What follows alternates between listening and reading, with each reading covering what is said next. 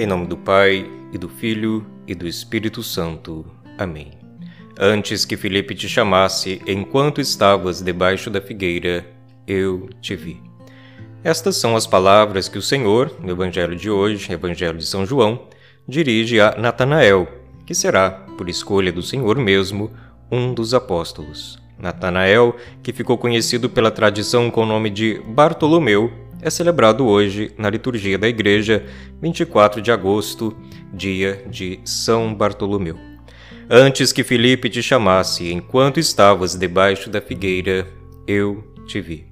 Que sentido pode ter para nós esta imagem? Primeiro, retemo-la em nossa mente: um homem sentado debaixo de uma figueira. Que fazia Natanael aí sob a figueira. A figueira é um símbolo espiritual que aparece em vários pontos da Escritura e também da tradição. No livro do Gênesis, por exemplo, depois que Adão e Eva comem do fruto da árvore do conhecimento do bem e do mal, a revelia do mandamento de Deus, eles buscam refúgio na figueira e tecem tangas com as suas folhas para esconder as suas vergonhas. No próprio Evangelho temos também aquela cena aquela figueira na qual o Senhor não encontrou figos para comer e diz-lhe: Nunca mais ninguém coma fruto de ti.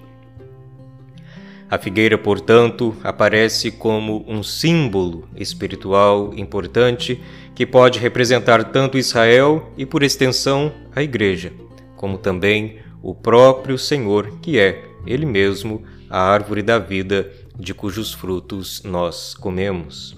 Nós, portanto, espiritualmente e simbolicamente, nos encontramos debaixo da figueira, da árvore da vida, que é o Senhor, e nós nos alimentamos da Sua graça, pela Sua palavra e pelos sacramentos de Deus.